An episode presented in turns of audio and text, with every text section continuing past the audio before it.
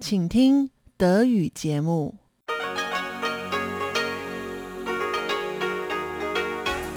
Hier ist Radio Taiwan International.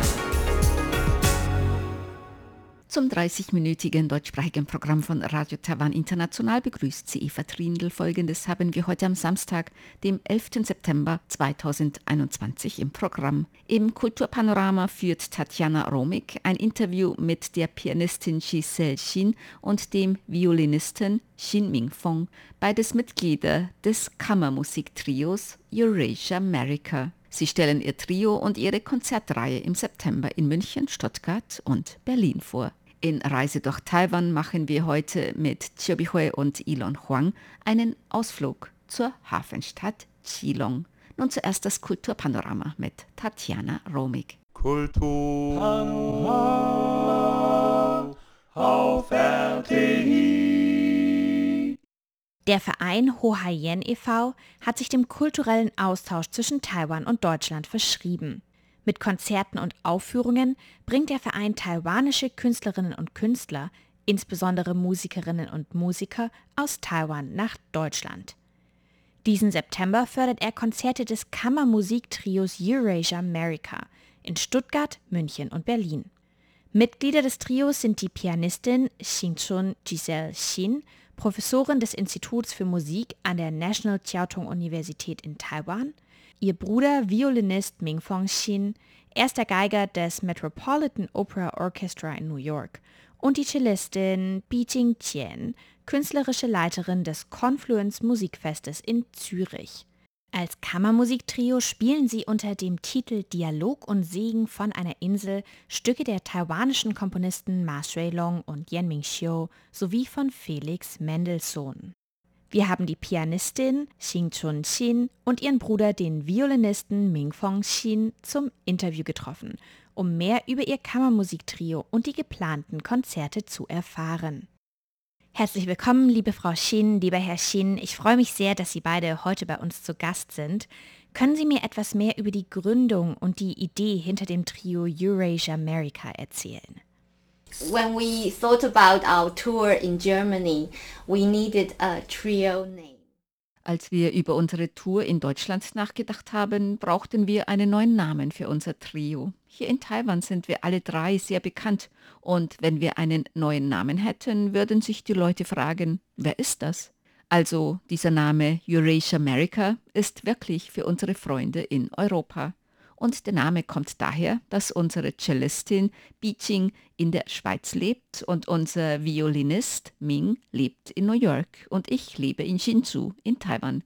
Wir befinden uns also wirklich auf drei verschiedenen Kontinenten und so ist der Name entstanden. Aber das Ungewöhnliche ist, mit dieser Pandemie ist es so, dass je globalisierter man ist, desto schwieriger ist es, zusammenzukommen.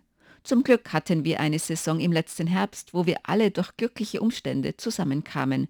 Denn in Taiwan hatten wir fast normales Leben, aber andere Musiker konnten nicht nach Taiwan kommen. Daher öffnete sich ein wunderbares Konzertdatum und wir alle kamen nach Taiwan und hatten unseren ersten Auftritt als Trio in einer großen Konzerthalle. Und das ist wirklich dank der Pandemie, dass wir ironischerweise in der Lage waren, gemeinsam aufzutreten. Uh, we were able to perform. Das heißt, Sie drei treten als Trio erst seit letztem Jahr auf?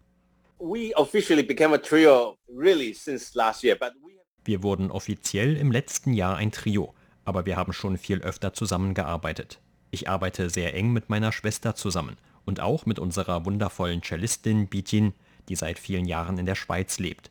Wir alle haben in unseren langen Karrieren oft verschiedene Konzerte zusammengespielt und wir bewundern uns gegenseitig sehr. Natürlich arbeite ich eng mit meiner Schwester zusammen und wir lieben es, gemeinsam zu spielen. Aber leider leben wir alle so weit voneinander entfernt. Daher ist es so wunderbar, dass wir während der Pandemie die Gelegenheit hatten, in Taiwan zusammenzukommen. Vielleicht der einzige Ort auf der Welt, an dem zu dieser Zeit Konzerte normal möglich waren. Und wir alle drei kamen zusammen und hatten unser gemeinsames Debüt. Und wir haben es geliebt, miteinander zu spielen. we really love playing with each other. Xinchun, you want to add a little bit? Yes, I want to add because um, in our uh, introduction, I believe that Hao Haiyan did. In der Vorstellung, die Ho Yan veröffentlicht hat, erklären sie, dass Biqing und ich seit 20 Jahren zusammen auftreten. Wir hatten Duos und andere Kammermusikkonzerte zusammen. Es ist interessant, weil Ming und Biqing haben auch zusammengespielt und dann kommen sie zurück nach Taiwan und es fügt sich alles zusammen und nun mit dem Trio treten wir alle zusammen auf aber wir kennen das Spiel der anderen jeweils sehr gut, denn wir haben alle separat miteinander gearbeitet. Und wie ist es dann zur Zusammenarbeit mit dem Verein Ho Yen gekommen? Actually, I started working on the work. Ich habe angefangen, mich mit den Klavierstücken von Ma Shui Long auseinanderzusetzen, dem zentralen Komponisten unserer Tour. Er ist ein sehr prominenter Komponist hier in Taiwan. Ich habe mit ihm als Kollege vor vielen Jahren zusammengearbeitet. Und als er verstarb, war ich so überrascht und habe mich gefragt, wieso ich nie seine Stücke präsentiert habe oder mit ihm an seinen Stücken gearbeitet habe, damit ich aus erster Hand erfahre, woran er gearbeitet hat. Und ich kenne seine Frau, eine wundervolle Pianistin, sehr gut.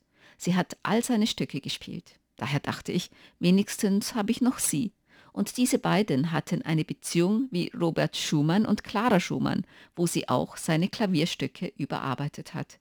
So hatte ich die Gelegenheit, mit ihr zu arbeiten und von ihr aus erster Hand mehr über diese Stücke zu lernen.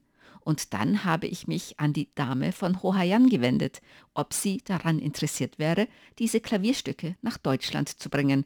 Und sie hatte in der Vergangenheit unsere Celestin Biching und Ming einzeln für Konzerte angefragt. Daher schlug sie vor, dass wir alle gemeinsam auftreten könnten und gemeinsam mehr Arbeiten von Ma Shui Long für verschiedene Instrumente spielen könnten. Und so habe ich Ho Haiyan kennengelernt, deren Ziel es ist, Taiwans Künstler nach Deutschland zu bringen. So kam es dazu. Gab es einen besonderen Grund, warum Sie in Deutschland auftreten wollten? There is an interesting connection. Es gibt eine interessante Verbindung, denn Ma Long hat drei Jahre in Regensburg in Deutschland studiert und dann das eben Ho Haiyan Konzerte in Deutschland organisiert. Und in unserem Programm haben wir unter anderem ein Stück, das in Regensburg Premiere feierte, als Ma Long dort studiert hat. Es ist ein Stück für Violine und Klavier mit dem Namen Dialog. Er war bereits ein bekannter Komponist in Taiwan, aber er hat es wirklich geschätzt, in Deutschland zu studieren. Das war in den frühen 1970er Jahren. Damals hat man ein Ticket gekauft und man kehrte nicht nach Hause zurück, bevor man seine Studien abgeschlossen hatte.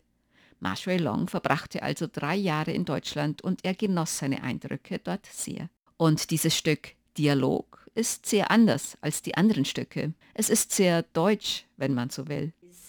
Very German, if you like. Oh, Atonal. Atonal kontrapunktierend. Es klingt sehr modern. Yeah, modern sounding.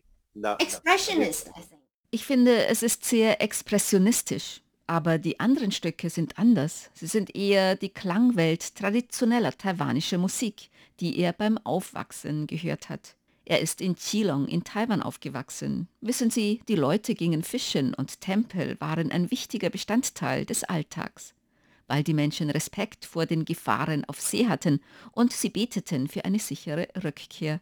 Zum Beispiel die Taiwan Suite, die ich während der Konzerte spielen werde, das ist ein Stück nur für Klavier. Da gibt es einen Abschnitt Prozession und es geht um eine Straßenprozession für die Göttin Mazu. People follow like Matsu. Das war der erste Teil des zweiteiligen Gespräches mit der Pianistin Xing Chun-Xin und dem Violinisten Ming Fong-Xin vom Kammermusiktrio Eurasia America. Nächste Woche geht es dann im zweiten Teil des Gesprächs um die einzelnen Werke, die sie spielen werden und es gibt auch eine Hörprobe. Hören können Sie das Trio natürlich auch bei ihren Konzerten in Deutschland, und zwar am Freitag, den 17. September in München, am Sonntag, den 19. September in Stuttgart und am Montag, den 20. September in Berlin. Alle Informationen zu den Konzerten sowie zum Ticketkauf finden Sie in der Beitragsbeschreibung auf unserer Homepage. Das war ein Beitrag von Tatjana Romig.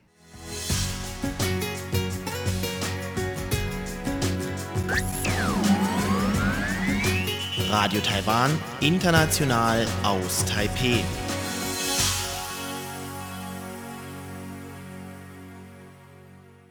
Nun folgt Reise durch Taiwan.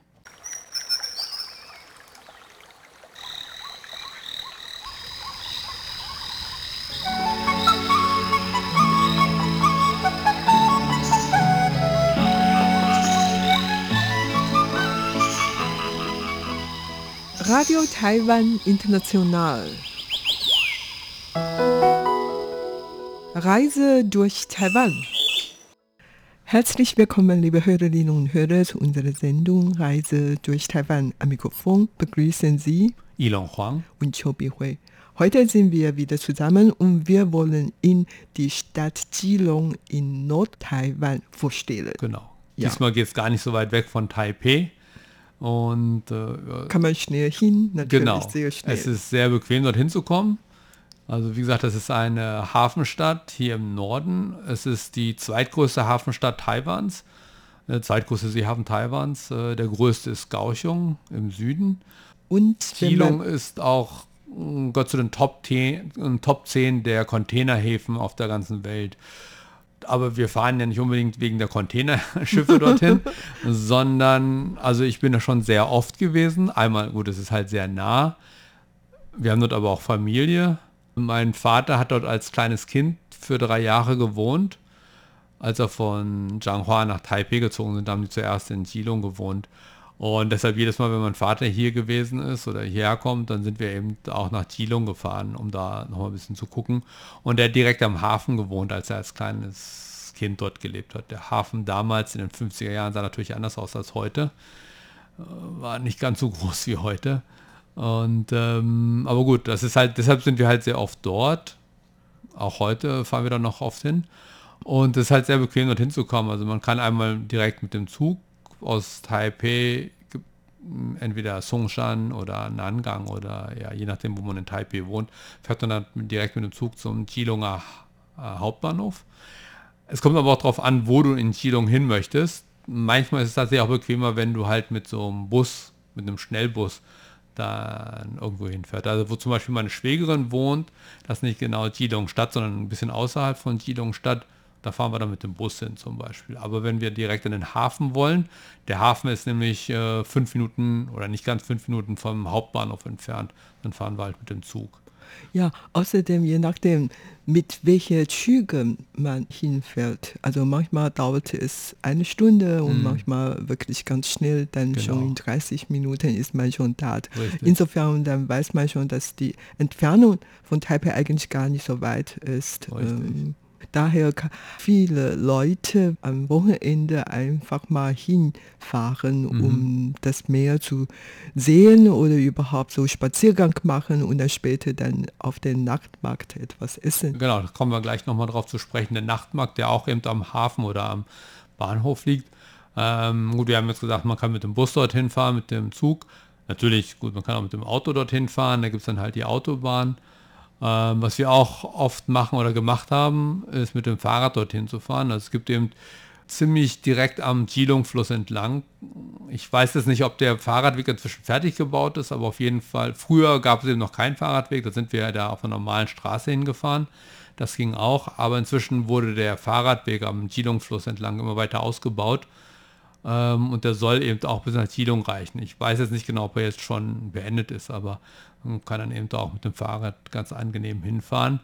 Und die Strecke ist eigentlich auch sehr schön. Wenn man Taipei kennt oder weiß, Taipei ist halt von Bergen umgeben im Prinzip. Das heißt, auch wenn es nach Jilong rausgeht, sind auch so, fährt man halt so durch eine Hügellandschaft, durch eine grüne Hügellandschaft, was auch sehr, sehr schön ist. Nur direkt an der Zuglandschaft, die ist eigentlich, oder direkt an den Gleisen entlang, ist es leider heutzutage ein bisschen zugebaut, weil da eben viele Bahnhöfe und an allen Bahnhöfen sind dann so diese Siedlungen und so. Neu-Taipei teilweise noch, ja. Und das ist dann nicht mehr ganz so schön. Mein Vater ist immer jedes Mal entsetzt, wenn er das sieht, weil er erinnert sich halt noch an die Zugfahrten. Und mein Vater hat in Jilong gewohnt, ist dann aber eine Zeit lang in Taipei zur Schule gegangen. Das heißt, er musste jeden Tag von Geelong aus mit dem Zug bis zum Taipei Bahnhof fahren und da war es, zu der Zeit hat man da halt noch Wasserbüffel gesehen oder Gürteltiere am, am Zug entlang laufen. Das sah ein bisschen anders aus als heute. Ja. ja. Ich war zum letzten Mal dort und zwar mit einer Mini-Reisebus mit fünf Personen. Mhm.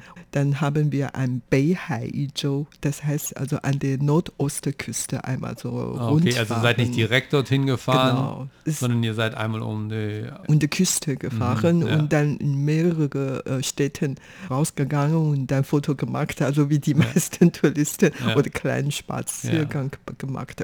Und Geelong gilt natürlich als ein wichtiger Bestandteil dieser Reise. Ganz zum Schluss, wenn es Abend geworden ist, dann fahren wir immer zu Geelong, um dort zu essen. Und in Geelong, abgesehen von dem Nachtmarkt, kann man dort natürlich dann auch sehr viel Meeresfrüchte essen. Mhm. Also gibt es ja viele Restaurants, die wirklich tolle Meeresfrüchte anbieten. Ja, wir sind schon einige Male dorthin gefahren, einfach nur um in so einem Meeresfrüchte-Restaurant zu essen. Ähm, du hast aber auch jetzt schon mehrmals den Nachtmarkt ähm, erwähnt. Der ist tatsächlich auch, das ist ein berühmter Nachtmarkt, direkt am Hafen und damit eben auch gleich direkt am Bahnhof. Ähm, wie heißt der? Miao Ko. Ne? Mhm. Miao ist so eine Art Tempel und Ko ist so Eingang und so. Das heißt... Vor dem Tempel. Genau, dieser ganze Nachtmarkt liegt so vor so einem Tempel. Und der ist sehr bekannt und der ist jetzt nochmal international ein bisschen bekannter geworden, weil er von einem Reisemagazin oder so zu einem der 20 besten Lebensmittelmärkte äh, gewählt wurde, äh, also weltweit. Ja, ich denke, das ist deswegen sehr attraktiv für Ausländer, weil diese Nachtmarkt befindet sich wirklich dann vor einem Tempel mhm. und dann gibt es so Atmosphäre da und das guckt natürlich wirklich ganz toll aus. Ja, genau. Mm, ja, Sie merken vielleicht schon, man kann also ganz einfach, wenn man nur zum Hafen fährt, kann man schon einiges machen. Also mit dem Zug, dann zum Bahnhof, dann fünf Minuten zum Hafen wenn man sich eben für Schiffe interessiert, kann eben dann im Hafen entlang spazieren. Und da kommen eben tatsächlich eben so diese Reiseschiffe an und dann Touristen schauen sich Zielung an oder aber es sind auch mal Kriegsschiffe dort, es sind Containerschiffe natürlich, haben gesagt, es ist einer der Top 10 Containerhaifen der Welt. Ähm, also es ist immer, wenn man sich für Schiffe interessiert, ist das eben auch sehr interessant. Manchmal gibt es dort auch so Aktivitäten, wo man sich eben Schiffe angucken kann oder Militärschiffe zum Beispiel auch. Also wir haben uns schon, wir waren schon einmal dort, weil die taiwanische Marine dort so einen Tag so offene Tür hatte. Und da konnte man dann auf die Kriegsschiffe drauf. Außerdem, man kann dort an einige Nacktangelaktionen teilnehmen. Da bietet es so viele Fische, Boote an, mhm. dass man in der Nacht erst ans Meer gehen und dann dort kann man angeln. Oft kann man verschiedene Tintenfische oder anderen Fische angeln. Ja, mein Vater hat mir erzählt, er ist nicht rausgefahren zum Fischen, sondern er ist einfach damals an den Hafen gegangen, weil mein Opa hat dort für eine Zeit lang gearbeitet. Ähm, in so am einem, Schiff? Äh, nicht auf dem Schiff, sondern am Hafen, in so einem Silo als, als Sicherheitswärter oder so. Und die haben dann auch gleich neben dem Hafen gewohnt und er hat dann dort auch, was, ich weiß nicht, ob man das durfte damals, aber auf jeden Fall durfte, konnte er da reinkommen und dann hat er im Hafen geangelt. Das ist heute, glaube ich, nicht mehr ratsam, im Hafen zu angeln glaube auch nicht, ich weiß nicht, ob man da Glück hat mit den vielen Schiffen. Ähm, aber das Reizvolle das, oder das Interessante, da ist halt dieser Riesenhafen und daneben sind dann aber auch schon Wohnhäuser und so weiter. Und dann aber neben den Wohnhäusern geht dann halt so ein kleiner Hügel oder ein kleinerer Berg hoch und da ist dann so ein Park, der Zhongzheng Park. Zhongzheng äh, ist einer der Namen von Jiang Jieshi, von Chiang Kai-shek. Und dieser Park ist dann halt nach ihm benannt da kann man dann heutzutage eben auch oder früher auch schon spazieren äh, gehen. Da sind wir auch schon öfter hochspaziert. Vor allem, wenn mein Vater mit dabei war, weil er hat dann geguckt, okay, wo war jetzt eigentlich unser Haus, wo wir gewohnt haben. Und dann sind wir eben dann hoch spazieren gegangen. Da hat man einen sehr schönen Blick über den Hafen, über Zielung und so weiter. Und ähm, ja, mein Vater hat da vor allem immer die Geschichte erzählt, wenn er mit seinen Geschwistern da hochgegangen ist und gespielt hat und dann einmal eine Schlange über den Weg gelaufen ist und sie alle in Panik dann wieder runtergerannt sind. wir sind da auch gewesen und da steht eine, es ist also heutzutage eben auch ein beliebter Tourismus oder eben für Leute zum Spazierengehen und so. Und da oben steht eine Statue von Guanin, ja, die Göttin Guanin, genau. Und wenn ich es richtig verstanden habe, soll es die größte Göttin-Statue in Südostasien sein. Also ist 25 Meter etwa hoch. Das heißt, also, wenn man sich für sowas interessiert, kann man da auch mal hochsteigen und sich diese Statue anschauen. Aber auch sonst ist es halt sehr, sehr schön, sich da mal hoch zu spazieren. Von den engen Gassen da in Geelong neben dem Hafen dann da hoch Treppen hochsteigen und auf einmal sieht man halt so über den Hafen und über die Schiffe und äh, über die Stadt. Ja, das ist auch sehr, sehr schön. Das kann ich wirklich bestätigen. Also Geelong ist eigentlich sehr bergig. Man muss ja sich dann vorstellen, es gibt dann viele Häuser dann an dem Berghang und in der Mitte sieht man eigentlich das Meer und dann viele Fische, Schiffe und, oder Militärschiffe und so und den Berg und das Meer und der Himmel und die äh, besondere Hafenatmosphäre mhm. und so, so kann man sich dann gut vorstellen, wie schön das sein kann. Ja, es kann sehr schön sein, allerdings der Winter ist dort etwas kälter und regnerischer als auch sogar als in Taipei und natürlich auch noch regnerischer und kälter als in Zentral- oder Südtaiwan. Als mein Vater eben nach Geelong gezogen ist. Er ist ja als kleines Kind in Changhua, in, in Changhua, in Zentral-Taiwan hat er dort gelebt. Der kannte also im Prinzip nur Sonne und so weiter. Und dann sind die halt im Winter nach Geelong gezogen. Und er hat gesagt, er hat das erste Mal erst im März wieder Sonne gesehen. Weil gerade in dem Jahr war es echt ja, grau und so weiter. Also im Winter kann es da schon etwas ungemütlich sein und regnerisch. Und es gibt auch einen Reisebericht eines Deutschen, der eben hier Ende des 19. Jahrhunderts nach Taiwan gekommen ist. Äh, Karl Theodor Stöpel, der hat eben auch den Yushan bestiegen damals. Er war zu der Zeit in Japan und ist nach Taiwan mit dem Schiff gefahren, ist eben auch in Geelong gelandet und er hat halt gehört, Ilha Formosa, die schöne Insel und dann kommt er da an und es ist eben auch Winter und alles behangen, wolkig und er dachte, uh, wo ist denn hier die schöne Insel? ja, also wenn man Pech hat, hat das hat dann mal nicht so schönes Wetter, ja. Ja, apropos das Wetter, aber die Stadt Geelong ist bekannt dafür als eine Regenstadt. Das mm. heißt, jeden zweiten oder zwei Drittel der Tage sind regnerisch. Also mhm. wenn man äh, Geelong besuchen möchte, muss man ja wirklich einen Schirm mit dabei sein. Mhm. Das ist schon, ja, schon sicher, sicher, für die ja. Reisetipp sehr ja. wichtig. Also das regnet, äh, wie gesagt, sehr häufig und viel häufiger als in Taipei. Aber wir haben jetzt ja schon öfter erwähnt, also es ist eine Hafenstadt. Und wir haben uns bis jetzt nur so in den Hafen herum bewegt. Aber natürlich, wenn eine Stadt eben am Hafen liegt oder beziehungsweise am Meer liegt, kann man vielleicht noch was anderes machen. Gut, einmal gibt es verschiedene Strände dort, aber wo man schwimmen gehen kann oder konnte und ähm, allerdings sind das keine Sandstrände im Allgemeinen, sondern oft so Felsenstrände. Ähm, also sind, mein Vater hat dort auch schwimmen gelernt, aber er hat eben er hat eben oft erzählt, ja, das ist eben ganz anders. Das sind keine sand, sandigen Strände, wie zum Beispiel in Kending oder so, oder vielleicht auch um Danshui herum in Tinshan, sondern das sind alles Felsen. Das ist eben, das ist vielleicht ein ungewohnter, teilweise mit mehr Brandung und so, vielleicht ein bisschen gefährlich, aber es ist eben sehr, sehr aufregend dann dort zu schwimmen. Aber auch sonst kann man dort eben auch viel machen, mit, was mit Meer zu tun hat. Ähm, einmal gibt es dann noch Herpingdao, also die Herping-Insel. Das ist eine Halbinsel halt, die vor dem Hafen liegt. Und da kann man dann über eine kleine Brücke draufkommen. Und da ist dann zum Beispiel die, gibt es die Möglichkeit, an Aktivitäten und Veranstaltungen teilzunehmen, wo dann Organisationen einem das Meer und die Meeresbewohner oder auch die Problematik mit dem Meer heutzutage eben vorstellen. Also wir haben das jetzt auch gemacht. Die haben uns dann alles Mögliche über das Meer und die Meeresbewohner erzählt und sind dann uns mit uns auch dann am Strand oder durchs Meer dann marschiert und wir haben einmal natürlich so, so diese kleinen Tiere gesehen, die da im Meer rumlaufen. Aber eben vor allem, wir haben auch gesehen, eben diesen ganzen Plastik, der heutzutage eben so im Meer rumschwimmt. Mhm. Das hat man auch gesehen. Und du hast ja vorhin von dem Deutsche der in den 1900 Jahrhunderten nach Taiwan gekommen ist.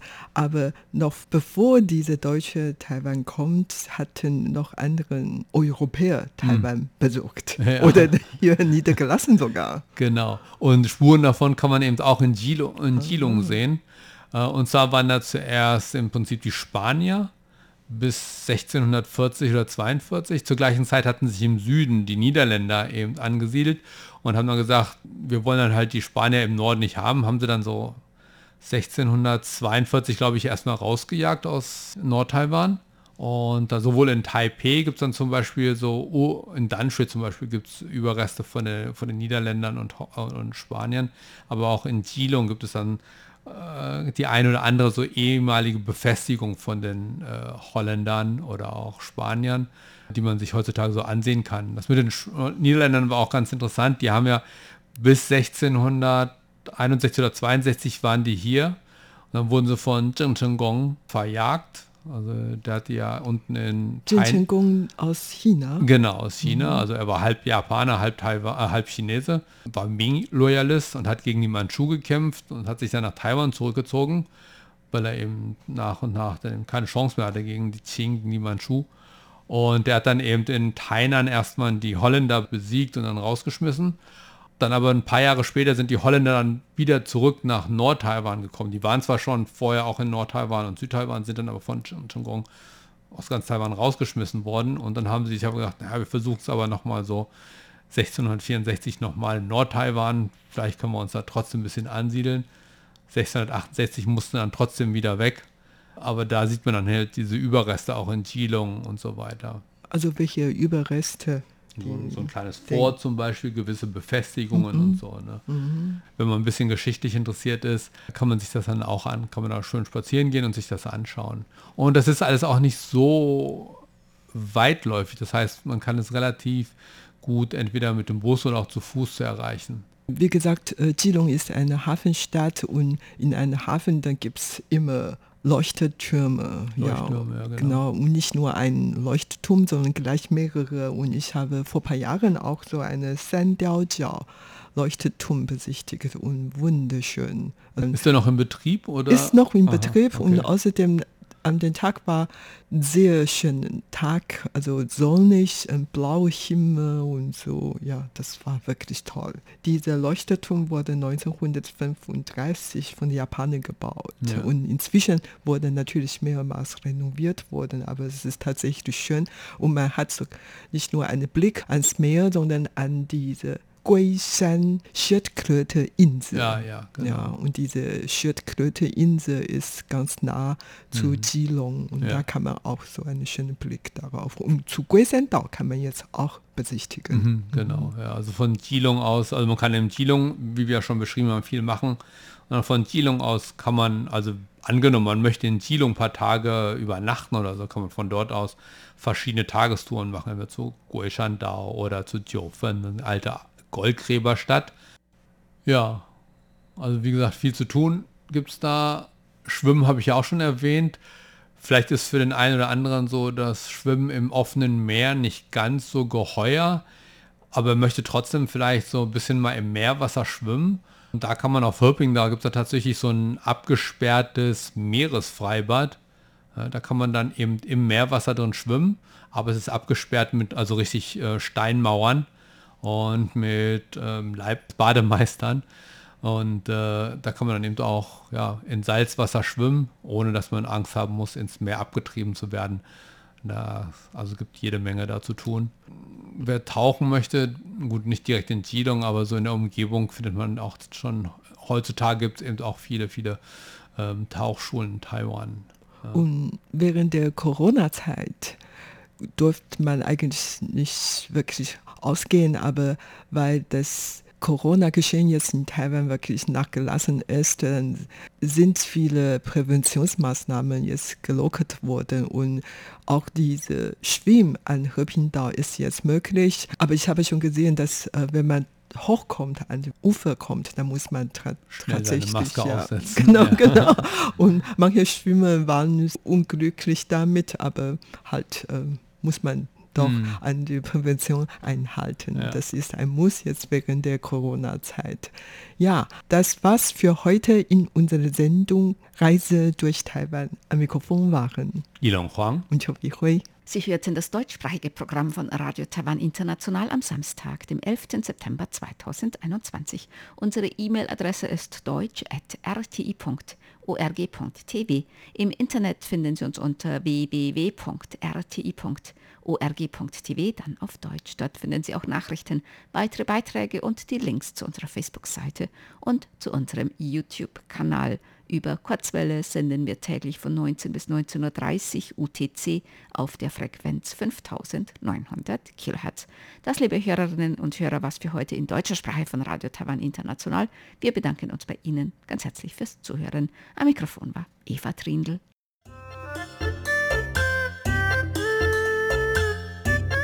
Wegen der Covid-19-Pandemie ist es nun viel schwieriger, ins Ausland zu reisen. Radio Taiwan International lädt Sie deshalb zu einer Reise um die Welt mit klingenden Ansichtskarten ein. Nehmen Sie Klänge in Ihrer Nähe zum Thema Fortbewegung auf, zum Beispiel von Verkehrsmitteln, Geräusche eines Bahnhofs und so weiter. Machen Sie ein Foto von diesem Ort und fügen Sie eine kurze schriftliche Erklärung dazu bei. Sie können vom 1. August bis zum 30. September an der Aktion mit klingenden Ansichtskarten um die Welt teilnehmen.